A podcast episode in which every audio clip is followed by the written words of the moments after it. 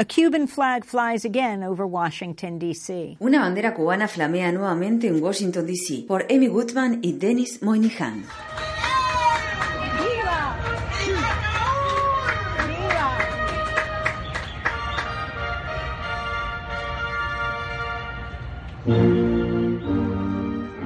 On July 20th, 2015, history was made in Washington, D.C. El 20 de julio de 2015 fue un día histórico en Washington, D.C. y en La Habana, Cuba. Mientras sonaba el himno nacional cubano, se izaba la bandera de la isla en la Embajada de Cuba en Washington, D.C. La embajada, así como la Embajada de Estados Unidos en La Habana, fue reabierta por primera vez tras 54 años. Más de 500 personas asistieron a la ceremonia celebrada en Washington. Más temprano, ese mismo día, el Departamento de Estado de Estados Unidos colocó la bandera cubana en un lugar de honor, junto a las banderas de otros 150 países ubicadas en el hall central del edificio. Si bien se han restablecido las relaciones diplomáticas entre ambos países, continúa en vigor el devastador bloqueo económico impuesto por Estados Unidos a Cuba y permanece en funcionamiento el centro de detención de Estados Unidos en la bahía de Guantánamo. Más de 100 prisioneros permanecen aún allí, muchos de los cuales recibieron autorización para su liberación hace más de 10 años. The Cuban embassy was filled beyond capacity with Cuban. La embajada de Cuba estaba colmada de diplomáticos cubanos y diplomáticos estadounidenses,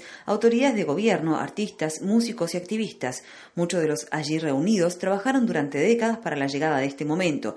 Uno de ellos es Ricardo Alarcón. Hay que reconocer que esta es una victoria nuestra, de nuestro pueblo y de todos aquellos que se opusieron a las políticas estadounidenses durante este medio siglo.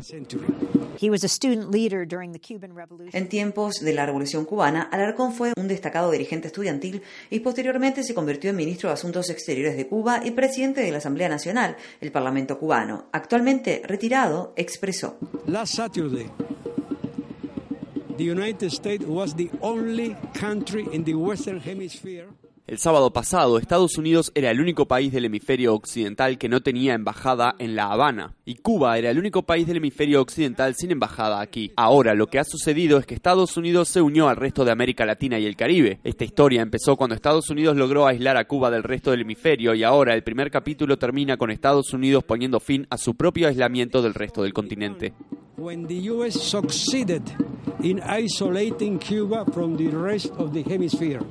And now the first chapter has ended with the US ending its isolation from the rest of the continent.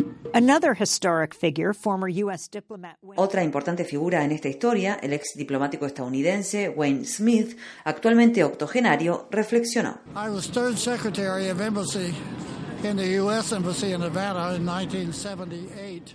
Yo era el secretario tercero de la Embajada de Estados Unidos en La Habana en 1958 y estuve allí hasta el día en que rompimos relaciones en enero de 1961, por lo que estuve presente cuando bajamos la bandera. Ahora estoy presente cuando izamos la bandera. Nuestra política no funcionó, nos negamos a dialogar con Cuba, intentamos derrocar a Castro con Bahía de Cochinos y todo eso. Después impusimos el embargo y nos negamos a negociar. Con todo eso no se logró nada. Mire, fue totalmente contraproducente.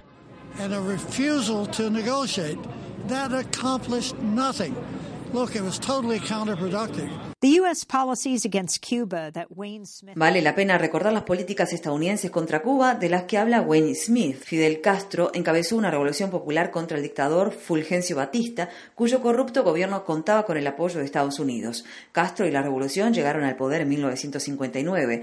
El presidente Dwight Eisenhower dio inicio al embargo económico contra Cuba y posteriormente rompió relaciones el 3 de enero de 1961. El presidente Kennedy extendió el bloqueo y luego lanzó la invasión de la CIA a la bahía de Cochinos con la intención de derrocar al gobierno de Castro. Fue un rotundo fracaso militar. Muchos de los miembros de la operación murieron y Cuba capturó a más de 1.200 mercenarios de la CIA. Luego tuvo lugar la crisis de los misiles en octubre de 1962, luego de que la Unión Soviética intentara ubicar misiles nucleares de corto alcance en la isla. Se considera este hecho como el punto más cercano a una guerra nuclear a gran escala al que se haya llegado. Vermont Senator Patrick Leahy was also at the historic ceremony. El senador demócrata de Vermont, Patrick Leahy, asistió también a la histórica ceremonia celebrada el lunes. El exdirector del Comité Judicial del Senado participó de negociaciones secretas mantenidas con Cuba durante años. Reconoció el rol que desempeñó el Papa Francisco, que actuó como intermediario entre el presidente Raúl Castro y el presidente Barack Obama, y agradeció a Canadá, donde tuvieron lugar algunas de las negociaciones secretas. Leahy expresó en la embajada. I think one of my first trips to Cuba 15 or so years ago. I went to a baseball game, a U.S. team. En uno de mis primeros viajes a Cuba, hace unos 15 años más o menos, asistí a un partido de béisbol. Fui a ver un equipo estadounidense que jugaba en La Habana. Pasaron el himno nacional cubano y el himno nacional estadounidense. Todos los allí presentes se pusieron de pie y aplaudieron ambos himnos nacionales, incluso Fidel Castro. Y fue muy emotivo. Esta mañana estamos aquí de pie, ahora en suelo cubano, en su embajada y ver la bandera estadounidense y la bandera cubana flameando lado a lado y oír nuestros dos himnos nacionales es para mí muy emotivo y gratificante.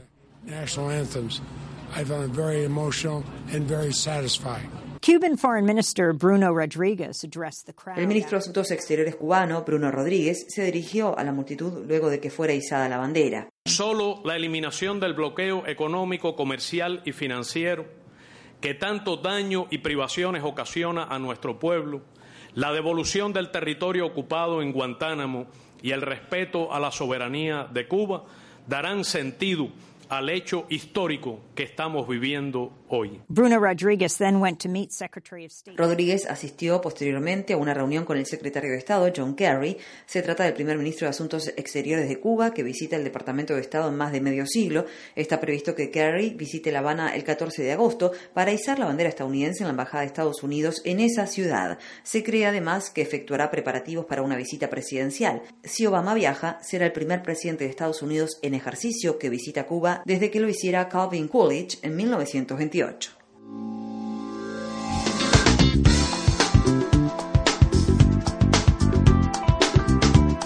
Este año, Democracy Now! en español, el informativo independiente de Guerra y Paz, cumple 10 años de transmisión. Únete a la celebración y envíanos a través de las redes sociales un autorretrato desde la región donde escuchas nuestro programa.